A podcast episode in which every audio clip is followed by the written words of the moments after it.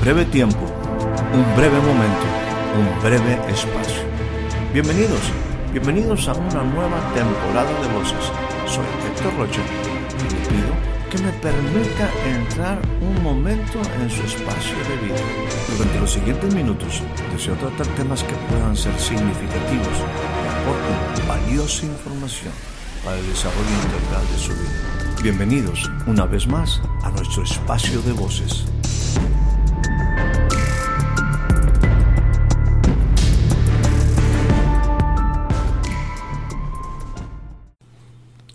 Recibe usted la más cordial bienvenida a este nuevo breve espacio de voces. El día de hoy estaremos considerando como escritura central la que se encuentra en el Evangelio según San Juan, capítulo número 6, a partir del versículo número 38. Dice, dice de esta manera, porque he descendido del cielo, no para hacer mi voluntad, sino la voluntad del que me envió. Y esta es la voluntad del Padre, el que me envió, que de todo lo que me diere, no pierda yo nada, sino que lo resucite en el día postrero. Y esta es la voluntad del que me ha enviado, que todo aquel que ve al Hijo y cree en Él, tenga vida eterna, y yo le resucitaré en el día en el día postrero. No le será a usted nada extraño que diga que esta es una escritura sumamente interesante y rica en todos los sentidos. Inicia diciendo, habla Jesús, es una palabra preciosa de aquel que sus palabras son espíritu y son vida. Dice de esta manera, porque he descendido del cielo. Le recuerdo que un par de envíos anteriores le hablaba de que el hombre no puede recibir nada si no le fuere dado del cielo. Y bueno, entre muchas cosas que mencionamos por ahí, en el sentido de la vida, en el sentido pues eh, aún de los hijos, hablamos del alimento, hablamos de la bondad de Dios, obviamente el más grande regalo del cielo es aquel que fue una decisión del Padre enviarlo para cumplir un propósito. Estoy hablando, estoy hablando del Hijo. El Hijo descendió del cielo. Es el regalo del cielo. Es algo que nos es dado. También por ahí usted recordará porque un niño nos es nacido Hijo nos es dado. Él descendió del cielo. El verbo, el verbo fue hecho carne, habitó entre nosotros. Él descendió del cielo porque será el deseo del Padre para bendecirte a ti y para bendecirme a mí. Para bendecir nuestra vida, el Padre envió al Hijo, ese fue su deseo para que tú y yo podamos tener vida y vida en abundancia. Juan el Bautista habla y se refería a Jesús en una manera muy particular, muy especial, ¿verdad? Cuando él daba testimonio. Hay frases maravillosas de, Juan cuando dice es necesario que él crezca y que yo mengüe. Y mire, en este aspecto él dice en el capítulo número 331, se registran esas palabras de Juan, dice, el que de arriba viene es sobre todos, el que es de la tierra es terrenal, y cosas, cosas terrenales habla. El que viene del cielo es sobre todos. Aquel que descendió del cielo tiene un mensaje importantísimo. En el diálogo de Jesús con, con Nicodemo, Jesús dice que las palabras que él dice no son una cuestión a la ligera. Y habla Jesús en su diálogo, en su plática con Nicodemo. De cierto, de cierto te digo, que lo que sabemos, hablamos, y lo que hemos visto, testificamos, y no reciben nuestro testimonio. Les he dicho cosas terrenales y no creen. ¿Cómo creen? ¿Cómo creerán si os dijere las cosas celestiales. Y él sabía acerca de las cosas celestiales, porque él había descendido del cielo. Y sigue diciendo, nadie subió al cielo, sino el que descendió del cielo, el Hijo del Hombre que está, que está en el cielo. Al decir que está en el cielo, es el Hijo que tiene una plena comunión, una plena conexión, una comunicación eh, sumamente estrecha. Realmente están, usé la palabra comunión, en, una relación profunda con el Padre. Él, su gran valor es que en la tierra Él siempre mantuvo en alta estima la relación con el Padre. Ahora, dice según lo que leíamos como escritura central, ahí en el capítulo número 6 dice, ¿por qué descendido del cielo? No para hacer mi voluntad, sino la voluntad del que me envió. Y déjame decirte que haciendo referencia nuevamente a las palabras de Jesús en el capítulo número 3, hay un pasaje que es una máxima, un pasaje que es sumamente conocido y que debemos poner atención porque este es una manera como Jesús está reconociendo cuál es la razón, el motivo. Jesús está hablando algo muy importante. Él está hablando de el por qué él fue enviado. Aquí quiero utilizar en lugar de la palabra voluntad decir que el deseo del Padre era bendecirte a ti y bendecirme a mí. Esto implica precisamente entender cuál era la voluntad del que envió a Jesús. Y bueno, Jesús hace referencia en este pasaje que, insisto, es sumamente conocido, capítulo número 3, versículo número 16 del Evangelio según San Juan. Porque de tal manera amó Dios al mundo, que ha dado que ha dado a su Hijo unigénito, para que todo aquel que en él cree no se pierda, mas tenga vida eterna. Estoy hablando de la voluntad, la voluntad del Padre. En ese punto estoy hablando de que es el deseo. Déjenme hablarlo en primera persona. Creo que como seres humanos y yo quisiera hablarlo desde mi punto de vista. Algunas ocasiones cuando hablamos del propósito de Dios, de la voluntad de Dios, pareciera como que hay una hay un punto donde nos han metido en un conflicto. ¿A qué me refiero? En el aspecto o en el sentido de que nos dicen hay que hacer la voluntad de Dios. Y de repente me encuentro con que la voluntad de Dios pareciera que se quiere imponer sobre mi voluntad. Y entramos en un momento, sobre todo cuando alguien nos está dirigiendo y cuando alguien nos está pues asesorando, porque no educando, padres a hijos, un maestro hacia sus discípulos, un pastor hacia sus discípulos.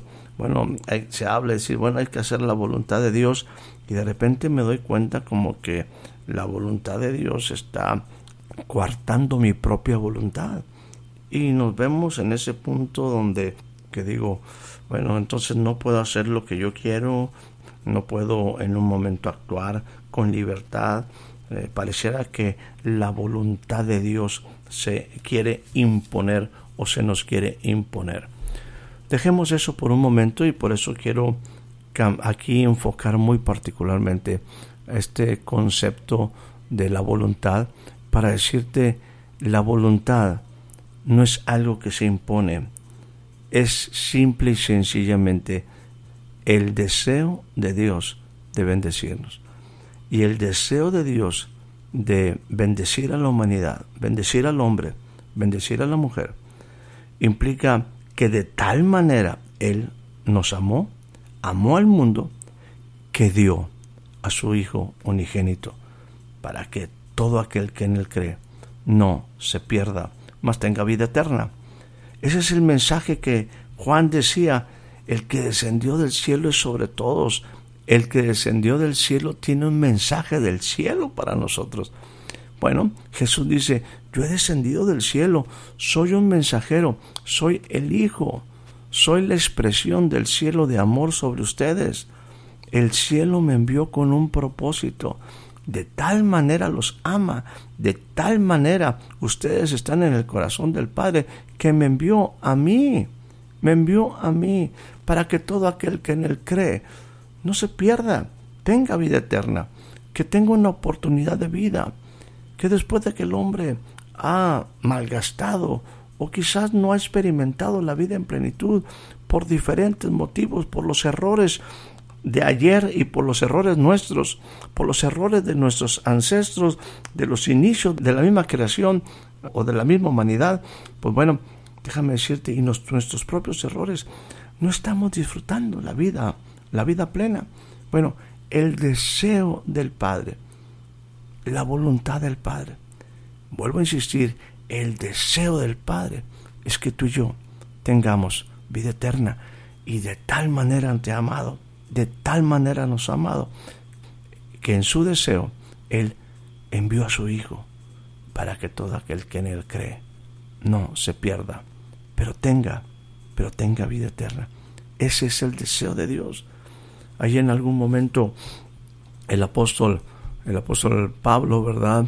Habla ahí en el libro de Romanos la importancia de cambiar nuestro pensamiento, de renovar nuestro pensamiento y no veamos la voluntad de Dios como, insisto, como una imposición, como algo que coarta nuestra libertad. El apóstol dice, mira, renueva nuestro entendimiento, renueven su pensamiento, de tal manera que puedan experimentar y da tres características de la voluntad de Dios que es buena, que es agradable y que es perfecta. Sigo insistiendo en el deseo del Padre, en la acción del Padre de enviar a su Hijo. Y en ese aspecto, ¿verdad? Él nos bendijo con toda bendición espiritual en lugares celestiales, o sea, desde los lugares celestiales, en Cristo ellos estaban en acuerdo para venir a cumplir un propósito. Y por ello nos escogió desde antes de la fundación del mundo. ¿Qué implica esto? Ese era el deseo del Padre. Desde antes de que tú y yo naciéramos, Él quería expresar su bondad, su amor para con nosotros. Ahora, su voluntad, vamos a decir, su deseo, está lleno de, de un afecto puro, transparente, es, es el anhelo, insisto, la voluntad de Dios no es una imposición, es simplemente conocer lo que para el Padre era un gran deseo, que era que tú y yo en Jesús estuviéramos incluidos en un gran plan y en un gran propósito, que fuéramos creados para alabanza de la gloria de su gracia, que nos iba a ser aceptos en Jesús. Y bueno, a través de Él tendríamos redención de nuestros pecados, el perdón de nuestros pecados por la redención por su sangre, y esto es pues, según la riqueza de su gracia, porque el Padre en su voluntad el deseo era mostrar su gracia, una gracia inmerecida, una, un regalo inmerecido, y lo hace a través de Jesús. Lo hace según su beneplácito. Era todo un propósito que se está mostrando ahora en Jesús. La Biblia también me dice que Él nos predestinó para ser sus hijos y lo hace según el designio, según la expresión según la decisión de su deseo, según su voluntad.